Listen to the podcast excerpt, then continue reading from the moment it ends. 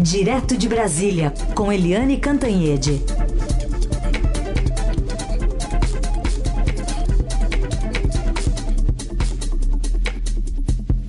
A vinheta já anunciou a volta. Eliane, bom dia, bem-vinda. Bom dia, Heisen. Bom dia, ouvintes. É um prazer estar aqui com vocês. Para nós também, vamos começar falando um olhar ainda lá para sexta-feira, o que, que pode projetar para essa semana da recusa do presidente Jair Bolsonaro em depor no inquérito sobre um vazamento de, inquérito, de um outro inquérito sigiloso da Polícia Federal. Até na sexta-feira, à tarde, nas redes sociais, no Twitter, né, a hashtag predominante era Bolsonaro arregão. oh, Heisen, o recesso do judiciário acaba amanhã, né? Acaba hoje. Ah, os trabalhos são retomados amanhã já com esse abacaxi. O abacaxi de um presidente da República que se nega a depor depois de uma ordem, uma determinação de um ministro do Supremo Tribunal Federal. E aí, como resolver esse imbróglio? É uma solução complicada, porque alguns juristas dizem o seguinte: que o presidente da República pode não comparecer. Ele pode simplesmente recorrer ao direito de ausência, ao direito de ficar calado. Por quê? Porque neste caso o presidente não é apenas testemunha, ele é acusado. E ele, como acusado, tem o direito de não produzir provas contra ele.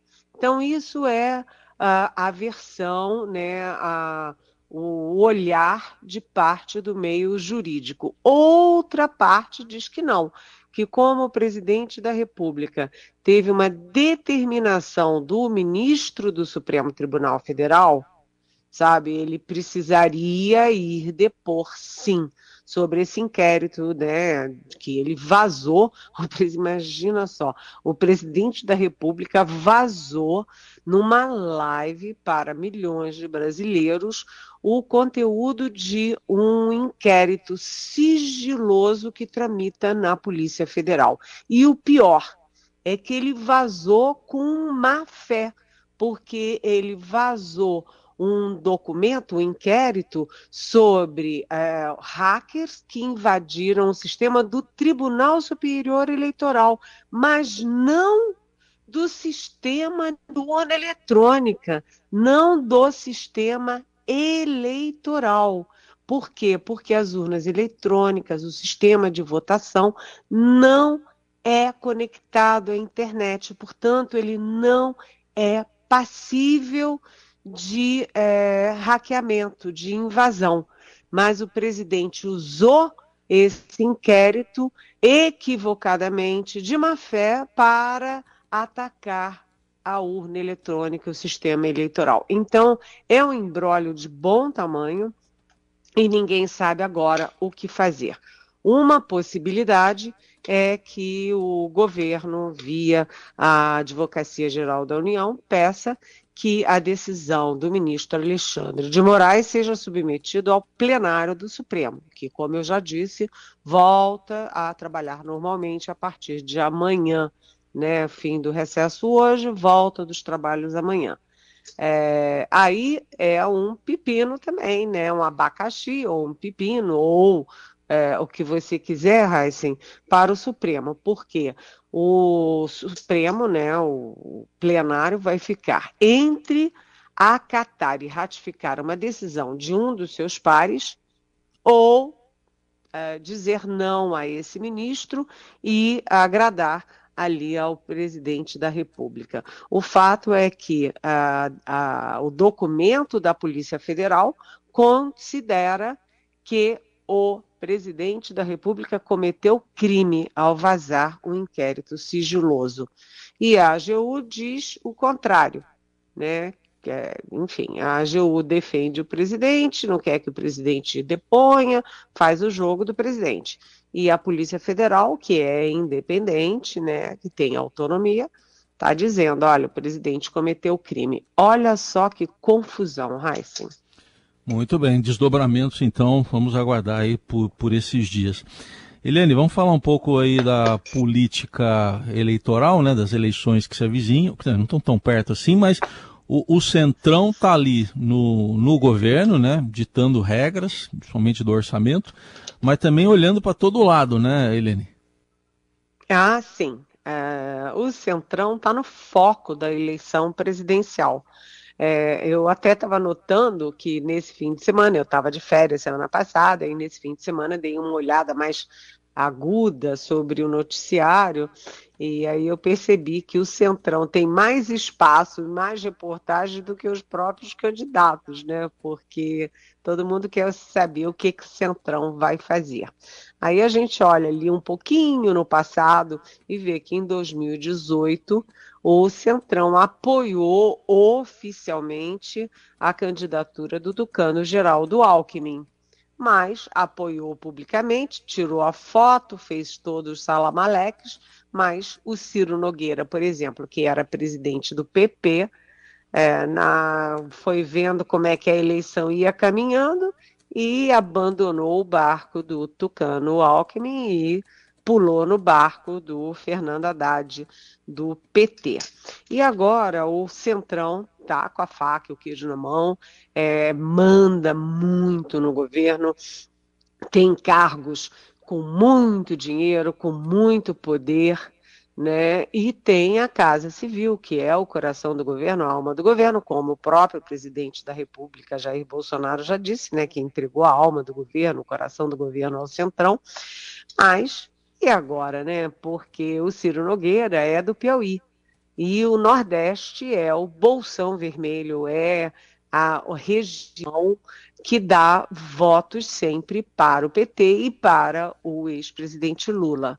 Né? Será que o Ciro Nogueira, será que o Centrão é, no, na Bahia, o Centrão é, no próprio Piauí, o Centrão em Alagoas, o Centrão é, em Pernambuco e por aí afora, vai ficar se leal até o último minuto com o presidente Jair Bolsonaro, ou está olhando o cenário, fazendo contas, é, vendo para onde o vento vai, para decidir o que fazer. Eu apostaria assim que o Centrão está vendo, avaliando para decidir mais adiante com quem vai ficar.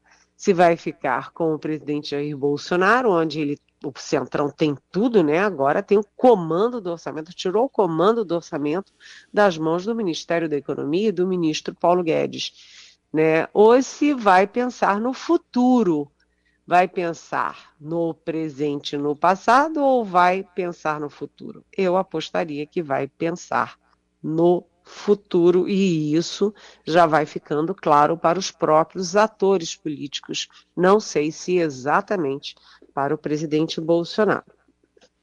Muito bem. O passado do Centrão explica o futuro que você está prevendo, né? Ele está muito claro esse futuro, né? Eu acho, né? É, então tá. O passado projeta o futuro. Projeto né? o futuro, o projeto futuro. Nosso assunto agora, a Covid que volta a preocupar. Tivemos um 13 terceiro dia seguido de recorde na média de casos. A gente pegar um dado até da semana passada, não sei se a Helene pôde acompanhar, estava de férias, do Rio de Janeiro no mês de janeiro, que não acabou ainda, isso até dia 27 de janeiro já tinha mais casos em no mês de janeiro deste ano do que todo ano de 2020, todo ano de março a dezembro de 2020, que foi o primeiro ano da pandemia, Eliane. É, realmente a situação é muito complicada, inclusive pelo, pelo por quê? A gente sempre diz, né, Heisen, que a Omicron ela é altamente contagiosa, mas de baixa letalidade. Mas é claro que quando você tem um aumento é, explosivo na base de, da contaminação, né, na base dos casos, isso acaba se refletindo também no número de mortos. É claro, é uma questão quase matemática. Então, é, atenção a esses dados. No dia 16 de janeiro, morreram 153 brasileiros de Covid. 16 de janeiro, 153. No dia 23 de janeiro, morreram 257, ou seja, 104 pessoas a mais de 16 para 23 de janeiro. E no dia 29 de janeiro, atenção, 523 mortos pela Covid, ou seja, dobrou em relação a uma semana antes e praticamente triplicou em duas semanas. 523. Então a gente está tendo um retorno a mais de 500 mortos pela média móvel em 24 horas. Portanto, gente, tem que se cuidar, tem que tomar vacina. Se você tomou a primeira dose e ainda não tomou a segunda dose, corre lá. Se você tomou duas doses e pode tomar o reforço, corre lá. Se você tem filhos a partir de cinco anos, corre lá para vacinar os seus filhos, até porque as aulas em 11 estados estão começando. Aliás, aqui em Brasília, né, no Distrito Federal, você tem um retorno às aulas de 280 mil alunos de mais de 380 escolas. Todo mundo já sabe vacina é importante, máscara é importante, lavar as mãos é importante, álcool gel. Agora, volta às aulas tem um ingrediente complicador, que é como conter aglomeração de criança. Né? Então, gente, atenção, vacina, vacina e vacina. Não deem ouvidos a declarações negacionistas do presidente da República que não tomou a vacina e não deixa a filha se vacinar. Atenção, não fiquem atentos ao ministro da Saúde que enrola para trazer vacina de criança, a ministra de Direitos Humanos e Família, Damares Alves, que é, é, tá doida para encontrar casos de, de rejeição à vacina. É, não deem atenção a nada disso, deem atenção à saúde, à atenção a evitar contaminação, a evitar a internação pela Covid-19, gente. Muito bem, é isso aí. E até tem uma pergunta aqui sobre o assunto, uma reflexão do Daniel, nosso ouvinte. Ele, ele quer saber se acontecer de os responsáveis pela má gestão da saúde durante esse desastre da Covid sofrerem processo, processos, ele põe no plural, ele pergunta se o Procurador-Geral da República, Augusto Aras, também poderia sofrer algum processo por omissão. Oi, Daniel. Essa é uma pergunta, né? O Procurador-Geral da República, o Augusto Aras, ele, enfim, todas as as avaliações do próprio meio jurídico, do, dos próprios colegas procuradores, todas as avaliações são de que ele é excessivamente, é, vamos dizer, submisso às posições, às decisões do presidente Jair Bolsonaro. Ele não questiona, ele não, enfim, ele não põe o dedo na ferida, né? Mas é, tudo isso em algum momento pode ter aí uma cobrança, uma cobrança da sociedade, uma cobrança da dinâmica é, da pandemia, da dinâmica política, porque realmente o negacionismo ele não é, uh, Daniel, só é, só uma questão ideológica, né, é uma questão política, é uma questão que, segundo o próprio presidente da Anvisa, que é o contra-almirante da reserva da Marinha, Antônio Barra Torres, é criminosa. Se é criminosa, isso pode trazer consequências criminais em algum momento pós-governo. Muito bem, obrigado aí ao Daniel. Lembrando que você uh, pode mandar pergunta para Eliane, um dos canais é o nosso WhatsApp 994 811777 e pode até mandar mensagem de áudio. Eliane, para a gente fechar, vamos falar sobre a tragédia da chuva agora no estado de São Paulo. Há pouco a gente ouviu a Defesa Civil, também o secretário de Desenvolvimento Regional, Marco Vignoli, dando o número aqui de 21 mortos até agora. É, é, é tudo muito triste, né? Muito triste. E como as coisas se repetem, né, Heisen? Você viu que na Bahia, que começou a onda desse ano, a onda de tragédias, inundações, mortes, famílias inteiras desalojadas, isso se estendeu para Minas Gerais, isso passou pelo Rio e agora chegou em cheio em São Paulo. E a gente vê que famílias inteiras morrem é, com uma tragédia dessas. Dessas 21 mortes, sete são de crianças, inclusive de um bebê. E a gente tem a história de, tristíssima em Franco da Rocha, em que a casa da família nem chegou a ser soterrada, mas com o impacto é, da terra, impacto do, dos entulhos, isso gerou um, uma pane no gás e a família morreu pelo efeito do gás. Uma mãe, um pai, dois filhos. Então, isso é, sabe, e são pessoas em geral de classe média baixa ou pessoas pobres. Essas mesmas pessoas que estão perdendo emprego na pandemia, que estão ficando é, desalojadas e que estão enchendo as ruas de São Paulo de barracas precárias numa chuva como essas. Essa história é sempre assim, Heisen. Se você não previne, né, depois não tem como remediar, porque a morte não tem como remediar. É tudo muito triste e a gente vê hoje o que aconteceu ontem e o que infelizmente vai acontecer amanhã. Chuva em janeiro significa tragédia, morte, é, é, famílias perdendo tudo que conseguiram a tanto custo, né, com seu rico dinheirinho conseguido pelo trabalho, pelo esforço, pelo suor, né, e as pessoas desalojadas, desabrigadas. É, eu queria que hoje já se tivesse trabalhando para evitar que isso tudo se repetisse em janeiro de 2023, já com o novo presidente definido pelas urnas. Certamente, até foi bem legal, chamou atenção aqui, porque essa reportagem aqui do Gonçalo Júnior, hoje no Estadão, mostra e traz aqui personagens desse, desse drama todo, né, de famílias inteiras que, que estão aí nas ruas de São Paulo em barracas.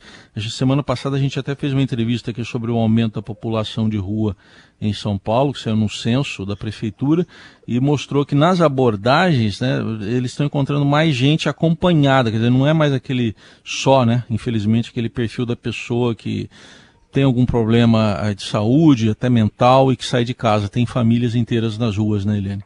É, é isso é, sabe, é o drama urbano, é o drama social que vive o Brasil, né? Se você tem um crescimento econômico tão baixo, se a economia fica patinando, se o setor público continua gastando 16,5 bilhões com emendas parlamentares, emenda de relator, sem explicar quem, como, onde, né?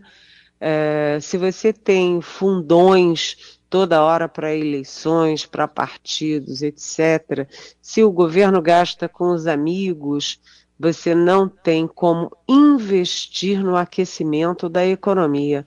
Sem aquecimento da economia, a indústria produz menos, o comércio fecha as portas, as famílias ficam sem emprego, sem renda e vão parar na rua. É. E com fome, né, que foi um marco de 2021. Pessoas é, catando osso e catando o resto de carne para ter alguma proteína para os seus filhos. Olha, é, é, isso realmente é de matar é, a gente, não de vergonha, né, mas de tristeza, Heisen. Muito bem, tá aí. Eliane Cantanhede com a gente né, de volta das férias e amanhã ela está aqui de novo no Jornal Dourado. Obrigado, Eliane. Até amanhã. Eu queria comemorar, antes de me despedir de você e dos nossos hum. ouvintes, Chaysen, a chegada do Felipe Frazão oh, como comentarista de política da nossa Rádio Eldorado, a partir das 8 horas da manhã, duas vezes por semana. Felipe, que é nosso conhecido aqui e que é meu colega, meu amigo aqui da sucursal do Estadão em Brasília. É um Muito. golaço para a nossa Rádio Eldorado. Legal. A gente comemora também, então, a coluna Sua Política a partir de amanhã, terças e quintas, às oito da manhã, com o Felipe Frazão. Beijo, Eliane. Até amanhã. Até amanhã. Beijão.